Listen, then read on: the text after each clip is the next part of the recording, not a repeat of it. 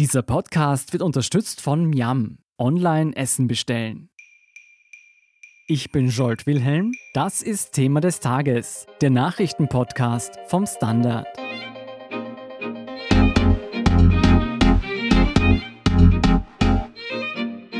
Die Tage der Abschottung sind gezählt. Am 15. Juni soll nicht nur die Grenze zwischen Deutschland und Österreich wieder vollständig geöffnet werden.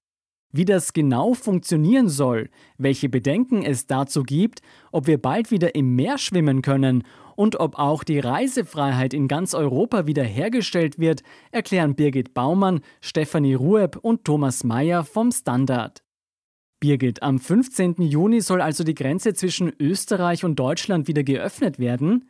Du als Auslandsösterreicherin in Berlin, freust du dich schon darauf? Ja, sehr. Ich war jetzt sehr lange nicht bei meiner Familie in Oberösterreich und ich freue mich irrsinnig drauf, dann wieder normal und unbeschwert runterreisen zu können. Kann aber noch dazu sagen, ich fahre jetzt schon am Wochenende und bin noch ausgerüstet mit diversen Papieren, damit es jetzt auch funktioniert. Das freut mich. Was bedeutet denn diese Grenzöffnung genau? Können dann wieder alle Österreicher frei nach Deutschland reisen und umgekehrt? Also aus heutiger Sicht ja. Der deutsche Innenminister Horst Seehofer hat nämlich am Mittwoch erklärt, man habe, Zitat, die ganz klare Zielsetzung, für freien Reiseverkehr ab dem 15. Juni zu sorgen. Von Einschränkungen hat er dabei nicht gesprochen. Allerdings steht dieses Vorhaben immer noch unter einem Vorbehalt. Wenn die Infektionszahlen wieder steigen, dann will Berlin umsteuern und es wird dann natürlich wahrscheinlich wieder Kontrollen geben. Änderungen gibt es übrigens jetzt schon ab dem kommenden Wochenende. Da werden die Grenzkontrollen zwischen Deutschland und Österreich nicht mehr systematisch, sondern nur noch stichprobenartig erfolgen. Und es sollen dann auch wieder alle Grenzübergänge offen haben. Das ist die Neuerung. Du hast diese Infektionszahlen schon angesprochen. In Österreich sind die Ansteckungszahlen ja weiterhin rückläufig. In Deutschland gab es zuletzt aber wieder einen Anstieg. Gibt es da bei den jeweiligen Regierungen nicht Bedenken? Also in Deutschland sieht es so aus, dass es bisher rund 171.000 Infektionen mit dem Coronavirus registriert wurden. Mindestens 7.616 sind verstorben, aber 148.700 haben die Infektion überstanden. Und in der Tat hat die Meldung, dass der R-Wert zu Wochenbeginn auf 1,13 gestiegen ist, für ein bisschen Aufregung gesorgt. Das hat ja bedeutet, dass jeder Infizierte in diesem Zeitraum im Mittel mehr als eine Person angesteckt hat so berechnet man es. Zur Eindämmung der Pandemie, das wissen wir ja, muss der Wert aber unter 1 sein. Das hat auch in Deutschland das Robert Koch Institut immer wieder betont. Und als der Wert auf 1,13 jetzt stieg, war viel von statistischen Schwankungen die Rede.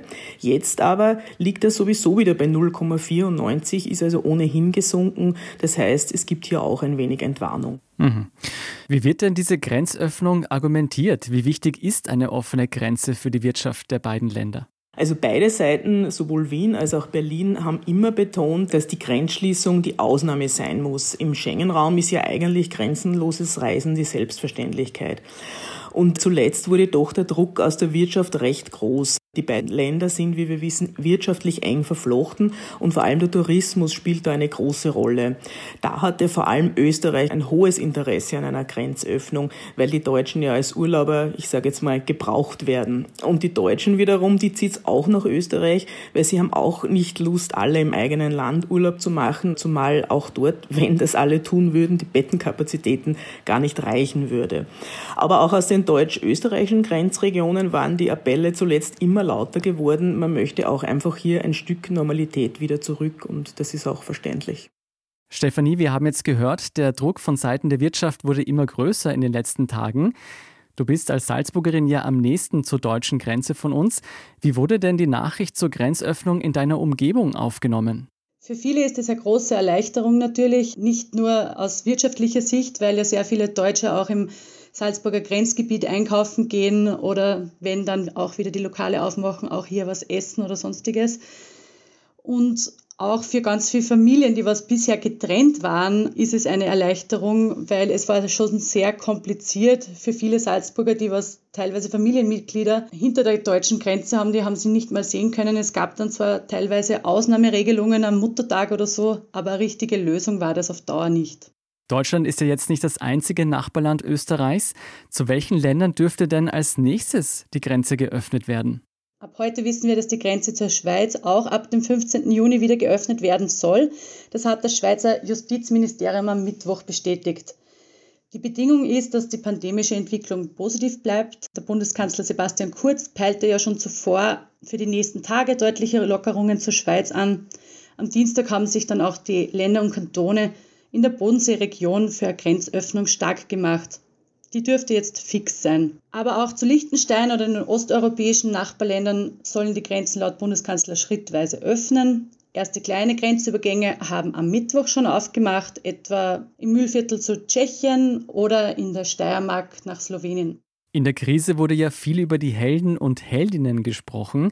Dazu gehören auch die Pflegerinnen aus Rumänien und andere Gastarbeiter.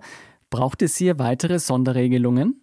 Also die Pflegerinnen aus Rumänien und der Slowakei würden sich gerne weitere Verhandlungen zwischen den Ländern wünschen, denn derzeit ist es so, dass sie, wenn sie zurück in ihr Heimatland fahren wollen, 14 Tage in Quarantäne müssen. In der Slowakei kennt man auch bislang die negativen Tests aus Österreich nicht an.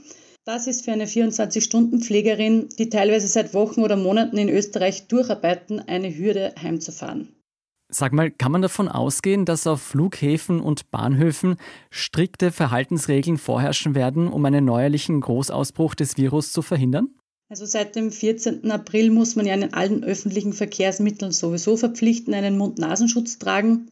Die Masken müssen auch im Bahnhofsbereich und am Flughafen getragen werden. Bei den ÖBB geht man davon aus, dass diese Auflage auch weiterhin einzuhalten sind. Ich habe heute schon mit Salzburger ÖBB-Sprecher Robert Mosser telefoniert. Er meinte, dass es noch keine neuen Bestimmungen für den Grenzverkehr am Bahnhof Salzburg gibt. Sobald die aber bekannt sind, werden sie umgesetzt. Derzeit gibt es ja Grenzkontrollen am Bahnhof im Fernverkehr zwischen Salzburg und München und auch im Nahverkehr nach Freilassing. Die werden dann wahrscheinlich auch wieder ausgesetzt. Beim Flughafen gilt bis zum 31. Mai noch die Verordnung des Gesundheitsministeriums, dass alle Passagiere, die über den Luftweg nach Österreich einreisen, einen negativen Covid-Test vorweisen müssen oder 14 Tage in Quarantäne müssen. Tom, du berichtest ja für uns aus Brüssel und hast dir heute die Empfehlungen der EU zu den künftigen Grenzöffnungen angesehen.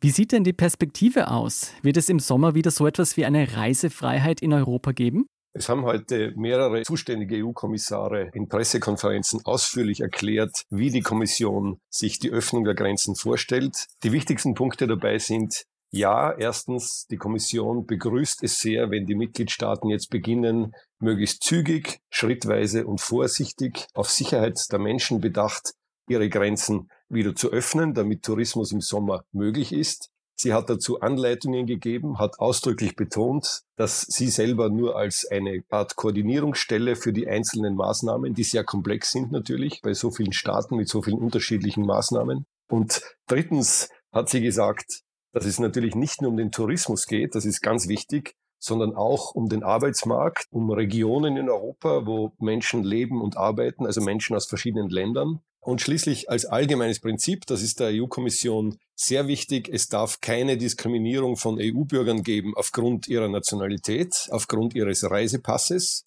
Es muss also jeder, der das Recht hat, in einem anderen Land zu arbeiten, der dort Familie hat, der dort seinen Wohnsitz hat, so wie Einheimische auch, die Grenzen überschreiten können, nach den jeweils geltenden nationalen Regeln freilich. Das wäre nämlich auch meine nächste Frage. Länder wie Spanien und Italien, die besonders hart getroffen wurden vom Coronavirus, werden ja wohl nicht in der ersten Tranche dieser Grenzöffnungen dabei sein. Besteht damit die Gefahr, dass es zu einer wirtschaftlichen Benachteiligung kommen wird, also dass manche ausgeschlossene Länder in der EU weiter zurückfallen? Das würde ich bejahen. Das ist sogar eine sehr große Gefahr. Es ist ja jetzt schon so, dass Italien, Spanien, dass Frankreich und Griechenland sehr, sehr stark getroffen sind von den wirtschaftlichen Folgen dieser Krise. Und wenn jetzt das eintritt, was sich abzeichnet, nämlich dass im Zentrum Europas, also rund um Deutschland, Österreich, Luxemburg, Slowenien, wahrscheinlich auch Kroatien, die Grenzen aufgehen, aber in Spanien, in Südfrankreich oder eben in Italien, was für Österreich sehr wichtig ist, die Grenzen generell geschlossen bleiben oder sehr streng kontrolliert werden, dann funktioniert natürlich auch die Wirtschaft im Binnenmarkt nur sehr begrenzt zu diesen südlichen Ländern. Das heißt, der Schaden wäre dann natürlich noch größer. Das ist ganz eindeutig. Und es ist tatsächlich so, dass bis ungefähr 15. Juni, das ist jetzt das magische Datum, wahrscheinlich sehr, sehr viele Grenzen aufgehen werden unter bestimmten Bedingungen. Aber die spanische Regierung hat jetzt schon erklärt, dass die Grenzschließungen bis Anfang Juli aufrecht bleiben werden, so dass klar ist, dass es nicht so einfach sein wird, nach Spanien zu fahren. Es wird eine große Unsicherheit geben, ob man seinen Sommerurlaub am Meer in Spanien verbringen kann oder nicht. Und das hat natürlich jetzt schon Rückwirkungen auf die Buchungslage, weil vermutlich Menschen dort buchen werden, wo sie einigermaßen sicher dann auch ihren Urlaub verbringen werden können. Du hast vorher Griechenland schon erwähnt. Das wurde vom Coronavirus ja nicht so hart getroffen, beziehungsweise wurden da rechtzeitig Maßnahmen ergriffen, um den Ausbruch im Zaum zu halten. Für Menschen, die gerne ans Meer reisen wollen, besteht eine Chance, dass wir im Sommer im Meer schwimmen können? Also diese Chance sehe ich sehr wohl. Wenn ich das richtig verstanden habe, dann hat die Regierung in Wien sich zwar sehr skeptisch oder zurückhaltend geäußert gegenüber Griechenland, aber in der Tat hat Griechenland eine günstige Situation, was die gesundheitliche Situation betrifft, also was die Eindämmung des Coronavirus betrifft. Das heißt, wenn man gleiche Kriterien anwendet für offene Grenzen, so wie bei anderen Ländern auch, dann gibt es eigentlich keinen Grund, warum man Griechenland hier diskriminieren sollte. Genau darauf hat die Kommission heute hingewiesen. Wenn in Ländern eine ähnliche, eine vergleichbare Situation ist in gesundheitlicher Hinsicht, wenn die Sicherheit der Menschen garantiert werden kann, dann muss gleiches Recht für alle EU-Bürger gelten. Dann kann man nicht willkürlich sagen, wir schließen jetzt die Griechen oder die Portugiesen oder die Dänen einfach so aus, weil es uns nicht passt. Also das soll eigentlich nicht passieren. Was ist denn mit Destinationen außerhalb Europas? Werden wir uns bezüglich Fernreisen noch etwas weiter gedulden müssen? Das halte ich für sehr wahrscheinlich. Es lässt sich noch nicht wirklich abschätzen. Zunächst einmal gilt, dass die EU-Außengrenzen bis Mitte Juni quasi gesperrt sind, vor allem für Menschen, die aus Asien oder aus den USA einreisen. Man muss dazu aber auch sagen, es entscheidet ja nicht die EU, ob jemand in die USA fahren kann oder fliegen kann. Das ist eine Entscheidung der USA. Das heißt, man mhm. muss hier auch noch abwarten, was hier transkontinental zwischen Ländern oder auch nach China zum Beispiel, was für die Wirtschaft natürlich sehr, sehr wichtig ist, was hier in den nächsten Wochen passieren wird. Aber naturgemäß ist das noch nicht so weit, wie das jetzt innereuropäisch im Schengen-Raum und im Binnenmarkt in Planung ist. Wir werden das auf jeden Fall im Auge behalten. Vielen Dank, Birgit Baumann, Stefanie Rueb und Thomas Mayer für diesen Bericht und alles Gute aus Wien. Wir sind gleich zurück.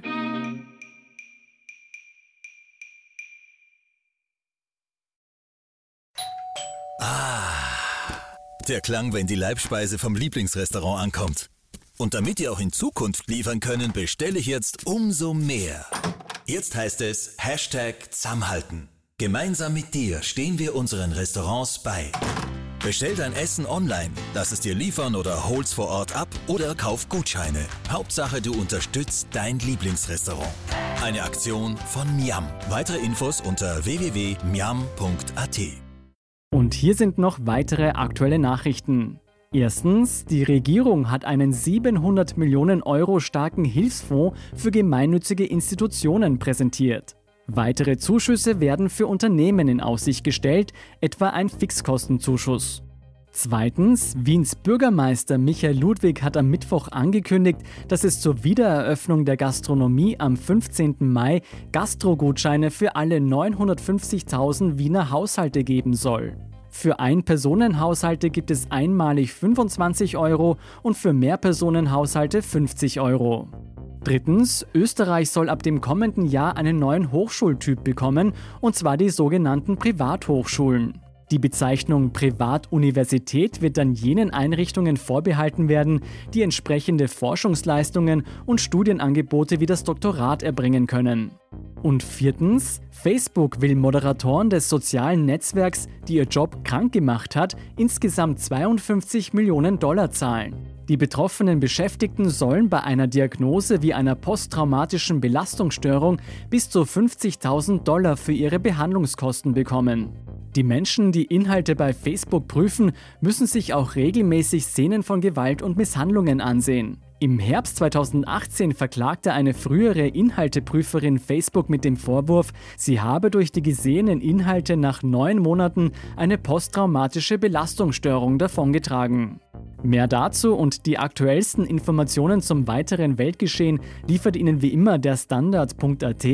Um keine Folge von Thema des Tages zu verpassen, abonnieren Sie uns bei Apple Podcasts oder Spotify. Unterstützen können Sie uns mit einer 5-Sterne-Bewertung und vor allem indem Sie für den Standard zahlen.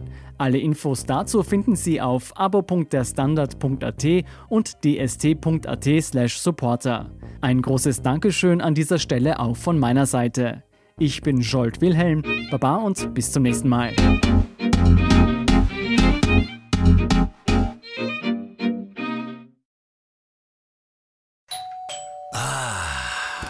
Der Klang, wenn die Leibspeise vom Lieblingsrestaurant ankommt. Und damit ihr auch in Zukunft liefern können, bestelle ich jetzt umso mehr. Jetzt heißt es Hashtag Zusammenhalten. Gemeinsam mit dir stehen wir unseren Restaurants bei. Bestell dein Essen online, lass es dir liefern oder hol's vor Ort ab oder kauf Gutscheine. Hauptsache, du unterstützt dein Lieblingsrestaurant. Eine Aktion von Miam. Weitere Infos unter www.miam.at.